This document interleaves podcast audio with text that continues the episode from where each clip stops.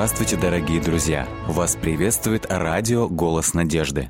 Мы продолжаем слушать программу «Пастырь добрый».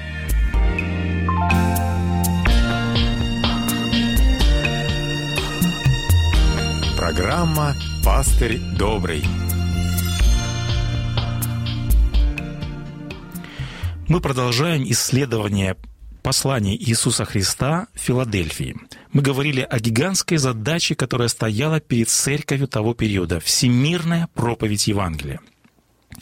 Меня особенно впечатлил опыт миссионеров прошлых столетий. В каких условиях трудились первые миссионеры – эти посвященные Богу люди стояли не только перед лицом, казалось бы, непосильной задачи, но также они стояли перед лицом, перед лицом невероятных трудностей, перед лицом опасностей. Было много угроз. Первые главы одного из учебных пособий по миссиологии посвящены миссионерам-первопроходцам, такие страны, как Африка, Индия, Китай, я хочу передать вам буквально краткие штрихи тех обстоятельств, которые сопровождали первых миссионеров в эти страны.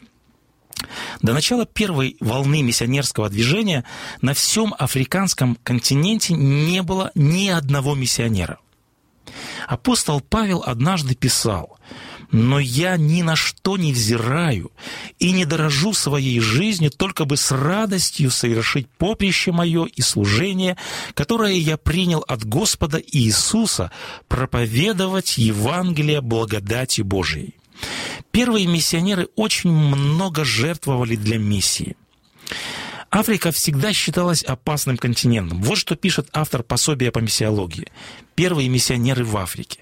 Мрачная статистика свидетельствует о том, что почти все миссионеры, которые отправлялись в Африку после 1790 года, неизбежно сталкивались с болезнями и смертью. Лишь небольшому числу проповедников за первые 60 лет этой эпохи удалось прожить в Африке более 10 лет, более двух лет, приношу извинения. 1823 году церковное миссионерское общество послало 12 миссионеров в Сьерра-Леоне. В течение 18 месяцев 10 из них умерли от лихорадки. Но миссионерское общество не покинуло Сьерра-Леоне. Взамен каждого погибшего всегда находился другой, готовый занять его место. Когда я думаю об их преданности делу, говорит автор, то не могу удержаться от слез. Не знаю, смог бы я или кто-то из моих знакомых проявить подобное самопожертвование. Отправились бы сегодня мы на миссионерскую работу, если бы знали, что 20 из прибывших для служения, 19 человек умрут сразу же. И несмотря на это, десятки молодых выпускников семинарии вновь и вновь отправлялись в страны Африки. Вот такие примеры вдохновляют и заставляют задуматься. Еще один пример. Уильям Керри. Он жил в XVIII веке, был первопроходцем побережья Индии. Керри не получил официального образования, он был по профессии всего лишь сапожником, и на него большое впечатление произвели отчеты капитана Кука об открытии новых земель в Тихоокеанском регионе. Керри стал самостоятельно изучать все, что мог достать о людях, о культурах других стран. И вот какая фраза привлекла мое внимание, когда я читал об этом христианине. Сказано, страдания жителей неевангелизированных континентов так тяготили его, что он обвешал все стены мастерской картами и молился за них, пока ремонтировал обувь. Знаете, я невольно задавал себе вопрос – тяготят ли нас сегодня страдания жителей далеких неевангелизированных континентов? Висит ли у нас карта хотя бы моего жилого района? Молимся ли мы о людях, проживающих рядом со мной, находясь на своем рабочем месте? – Хадсон Тейлор. Так звали молодого англичанина, который стал одним из первых миссионеров в Китае. Он не имел университетского образования, он закончил только медицинский колледж, не было у него и достаточной миссиологической подготовки. И вот в возрасте 17 лет он ощутил непреодолимое стремление попасть в Китай – Тейлор начал изучать материалы о Китае и готовить себя к работе в этой стране. Он предложил направить миссию в Китай. Ему пытались возразить, что туда практически невозможно добраться. Его спросили, Готов ли ты взвалить на свои плечи ответственность за жизнь людей, которые отправятся вместе с тобой? Тейлор долго не решался приступить к осуществлению своего замысла, и это потому, что он думал, конечно же, о трудностях, он думал об опасностях, которые выпадут на долю тех, кто будет работать вместе с ним. И вот эти колебания достигли апогея, когда однажды он оказался на берегу моря, и вот как он писал об этом. На одном из богослужений, не в состоянии больше выносить вид тысячи прихожан церкви, внушающих удовольствие спокойной, радостной жизни, в то время как миллионы других погибают из-за того, что никогда не слышали благой вести, он говорит, «Я ушел к морю полный духовных страданий». И в этот момент, в молитве, на коленях, я отдал себя в руки Божьи, чтобы служить Ему. Нужно ли говорить, что сразу же после этой молитвы в моей душе водворился покой? После этого он обратился к церковной аудитории. Он сказал, подумайте о более чем двухстах миллионах человек, которые не охвачены проповедью Евангелия в Китае. Скажите, как призовут они имя Бога, как придет к ним Его Царство и как они исполнят Его волю? Они же никогда не слышали Его имени. Царство Божье не провозглашено среди них. Его воля им неизвестна. Подобно Уильяму Керри, который направился в Индию, Тейлор начал свою деятельность в неблагоприятных условиях. Он был первопроходцем внутренних областей Китая. После своего посвященного служения и после тяжелого труда в сложных условиях Тейлор говорил так «Войско Божие идет в наступление на коленях». И вот каким вопросом еще тогда задавался Тейлор. Он говорил – горя желанием исполнить великое поручение Христа, я поставил за правило спрашивать себя каждый раз, чем бы я занялся и какими предметами было бы мне не стыдно овладать или обладать, если бы Христос пришел на землю именно сегодня. Итак, давайте посмотрим, как именно в этот период получило начало и великое движение, движение адвентистского, э, адвентистской вести. Адвентистскому движению была открыта полнота истины. Были открыты пророчества книги пророка Даниила и Откровения. Эти пророчества возвестили о том, что мы живем в период времени конца. Пришло осознание того, что время возвращения Христа близко. А что это значит? Это значит, что мир должен быть завоеван для Христа. Осознание данного факта дало мощный толчок, дало стимул, сильную мотивацию миссионерскому движению адвентистского э, направления. В конце XIX века церковь адвентистов седьмого дня начала заниматься активной миссионерской работой. И вот что важно. В период с 1885 по 1905 годы церковь адвентистов седьмого дня поставила задачу план распространения вести не только на территории Соединенных Штатов Америки, но и за ее пределами в масштабах всей планеты. Большую роль в распространении адвентизма во второй половине XIX века сыграло печатное адвентистское слово. Хотелось бы несколько слов сказать о первых миссионерах церкви адвентистов седьмого дня. Чеховский, он жаждал донести свою новую веру на свою родину – он родился однажды э, в Польше. Он отправляется в Европу и, невзирая на материальные трудности, занимается миссионерской деятельностью в различных странах. На Украине, в Польше, в Румынии, в Италии и в Швейцарии. Первым официальным миссионером в Европе считается Джон Эндрюс. Эндрюс умер в Европе от туберкулеза. В конце 70-х годов 19 столетия миссионеры из Америки продолжают приезжать в Европу. В январе 1886 года в Базель прибыл из Америки адвентистский служитель Карл Людвиг Ричард Конради. Деятельность и масштабы влияния Конраде на развитие адвентистского движения столь велики, что ставит его в один ряд с теми личностями, которые стояли у истоков адвентизма. В июне 1886 года Конраде с миссионерскими целями впервые посетил Россию. Здесь, в России, он был арестован и освобожден только после вмешательства посла США. Помимо Америки и Европы, миссионеры направлялись в Индию, в Южную и Северную Африку, в Австралию, в Китай. Вильям Андерсон – это был первый адвентистский миссионер в Африке. Он почувствовал призыв поехать в Африку, когда учился в семинарии, и даже не доучившись, поехал туда совершать миссионерское служение. Андерсон организовал первую африканскую миссию в Зимбабве. Он пробыл там 50 лет. Впоследствии он также заболел, после чего, как выпил воду из какого-то источника. Э, в тот момент состояние его было настолько тяжелым, что он думал, что не выживет.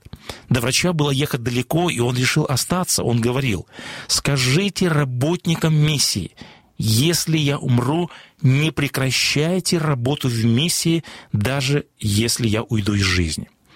Однако он проспал всю ночь, а через несколько дней он почувствовал облегчение и силы продолжать миссионерское путешествие. Анна Найт. Она уехала в Индию как миссионер-служитель. Ее провожали словами гимна «Бог с тобой, доколе встретимся». Почему пели именно этот гимн? Потому что со слезами на глазах первые миссионеры прощались со своими родными. Они могли и не вернуться из этого опасного путешествия. Мы видим, труд первых миссионеров был сопряжен с огромными лишениями, с огромными трудностями. Это были миссионерские э, трудности, это были опасности, которые сопровождали их на каждом шагу. И все же, несмотря на это, ежегодно увеличивался поток миссионеров в различные отдельные уголки земного шара. Вот на что я хочу обратить внимание – Среди миссионеров были не только священнослужители и евангелические работники, но и простые верующие. Это были рабочие, фермеры, врачи. Они отправлялись в различные уголки земного шара и оставались там автономными членами и единицами церкви. Там они продолжали совершать миссионерское служение. Мы знаем, что все апостолы были миссионерами, и все они умерли мученической смертью. Петр был, как мы знаем, распят вниз головой в Риме. Фома, считается, принял мученическую смерть в Индии.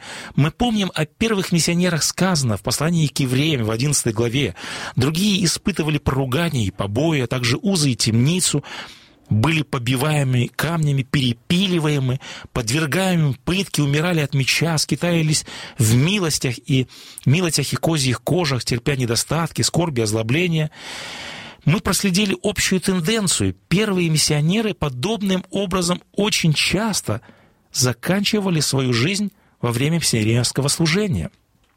Возникает вопрос, что побуждало первых служителей, первых миссионеров оставлять благополучные страны, нажитые места и отправляться, если сказать можно так, на край земли, ехать в такую даль и жертвовать самым ценным своей жизнью – как мы можем определить, что такое миссионерство? Ответ на этот вопрос и будет отвечать на вышепоставленный вопрос. Иисус однажды произнес следующие слова своим ученикам. «Мир вам! Как послал меня Отец, так и я посылаю вас». Еще один текст. Евангелие от Иоанна, 15 глава. «Когда же придет утешитель, которого я пошлю вам от Отца, — говорит Иисус, — Духа истины, который от Отца исходит, Он будет свидетельствовать о мне, а также и вы будете свидетельствовать, потому что вы сначала со мною. Мы видим, Бог Отец посылает Сына, Бог Отец и Сын далее посылают Духа, и дальше в этой динамике мы видим, эта линия дополняется еще одним положением. Отец, Сын и Дух Святой посылают в мир церковь. Вот эта конструкция, как отец послал меня, так и сын вас, отражает принцип, который бытовал в иудейской культуре э, что посланный — это представитель или, по сути, это та же личность, которая послала. То есть Речь идет об авторитетности, о степени полномочий или прав, речь идет о статусе. То есть слова и дела Христа — это слова и дела Отца. Подобным образом слова и дела христиан — это слова и дела Бога. Это не наши слова и дела. Поэтому можем сказать, что миссионерство – это не то, что делаю я. Миссионерство – это не то, что делаем мы. Миссионерство – это не то, что делает церковь. Миссионерство – это то, что делает Бог через человека. Мы лишь сосуды, мы лишь орудие, церковь его, лишь инструмент в руках Христа. Другими словами, миссионерство – это значит жить жизнью Бога. И вот здесь я хочу прочитать еще один текст. Апостол Павел говорит, что есть люди, которые помрачены в разном, и далее он говорит, они отчуждены от жизни Божьей. Слово «отчуждать» значит отделять себя, то есть из собственного делать чужим, не собственным. Это значит отказаться, отрекаться и говорить, это не мое, я не имею к нему никакого отношения. Посмотрите, какова жизнь Бога. Давайте посмотрим, о чем думает Господь Бог. Апостол Павел говорит в первом послании к Тимофею, «Ибо это хорошо и угодно Спасителю нашему Богу, который хочет, чтобы все люди спаслись и достигли познания истины». Чего хочет Господь? О чем думает Господь Бог? Сказано, Господь хочет, чтобы все спаслись и достигли познания истины. И наоборот, чего более всего не желает Господь. Во втором послании Петра в третьей главе в девятом стихе сказано, «Но долготерпит нас Господь, не желая, чтобы кто погиб, но чтобы все пришли к покаянию». Господь не желает, чтобы кто погиб. Однажды в одной из своих проповедей – известный проповедник Марк Финли спросил аудиторию, как ваша жизнь? Мы обычно спрашиваем друг друга, как ваш день прошел, чем вы сегодня занимались, был ли хорошим сегодня у вас день? И далее проповедник спрашивает, а вы когда-нибудь спрашивали у Господа Бога, Господи, а как твоя жизнь? Господи, как твой день прошел сегодня?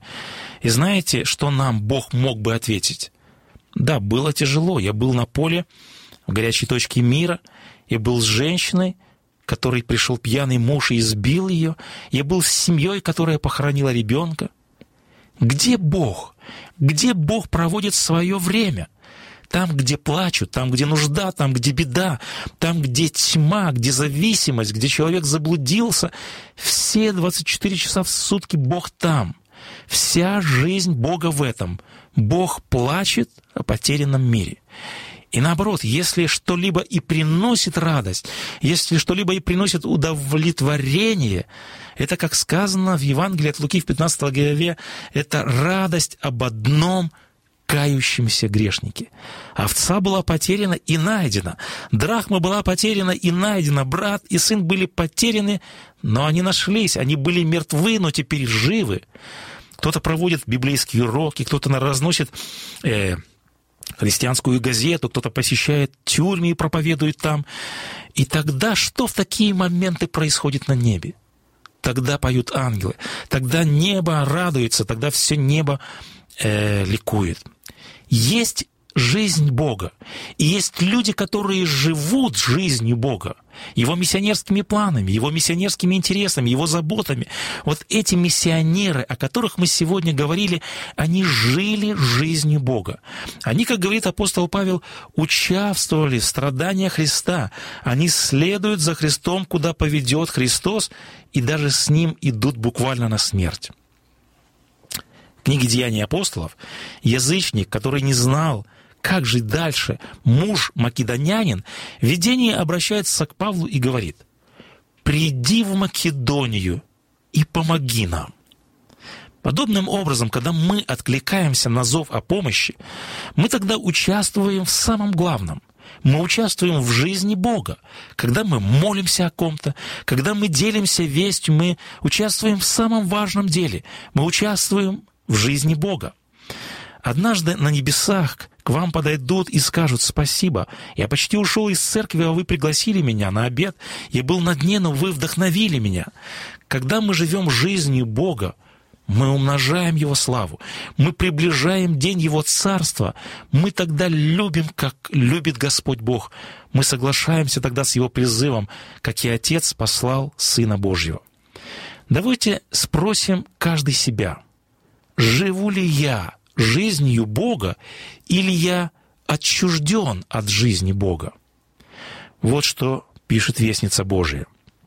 Почти каждый день нам представляются золотые возможности поставлять людям молчаливых вестников истины. Но праздные люди порой не пользуются этими возможностями. Живых проповедников, к сожалению, бывает очень мало. Там, где их должно быть сто, порой трудится только один. Драгоценный свет держится под сосудом, у меня на душе стало очень тяжело, когда я увидела безразличие многих людей. Они соприкасаются с людьми, но никогда не предупреждают их, никогда не молятся с ними или о них, и никогда не прилагают серьезных усилий, чтобы открыть им истину. Общественность необходимо взбудоражить. Если и есть какая-то работа более важная, чем все остальные, так это распространение евангельской вести. Каждый из нас должен лично посвятить себя на том месте, где Бог обещал встречаться с нами. Обратите внимание, Христос говорит в послании к Филадельфии, «Се гряду скоро, держи, что имеешь, дабы кто не восхитил венца твоего». Христос призывает сохранить огонь веры и служения до конца. В Библии немало описано случаев, когда люди утрачивали свое положение, потому что они, к большому сожалению, порой не оправдывали тех ожиданий и не выполняли тех задач, которые поставил перед ними Господь Бог. Исав потерял первородство, и оно было отдано Иакову. У Рувима также было отнято право первородства и передано было Иуде. Саул, царь Саул, первый израильский царь, утратил свой статус и положение, которое потом было передано Давиду. Иуда отпал из-за предательства, и его место занял Матфий. Иудеи утратили свой статус, и язычники к этому приобщились. Истинная драма, трагедия тогда, когда Господь открывает дверь возможностей и дает человеку особое задание и обнаруживает, что человек в ответ отказывается его выполнить. В таком случае Бог оставляет такого человека и дает это задание кому-то другому. Христос обещает сделать победителей Филадельфийской церкви, как сказано в тексте, столпами в храме Бога Живого. Апостол называет церковь так. Это Дом Божий, который есть церковь Бога Живого, столб и утверждение истины. Павел называет Петра, Иакова и Иоанна столпами. Столпы служат для храма поддержкой. Метафора «быть столпом храма Божия» передает идею стабильности, постоянства. Может ли Господь Бог опереться на нас? Может ли Господь Бог опереться на свою церковь, рассчитывать на нашу помощь в служении миру? Пусть нашей молитвой станут слова, которыми обычно – по утрам молился один пастор. «Отче, я знаю, что сегодня ты непременно будешь совершать в мире необыкновенные дела и чудеса. Господи, пожалуйста, удостой и меня чести поучаствовать в некоторых из них».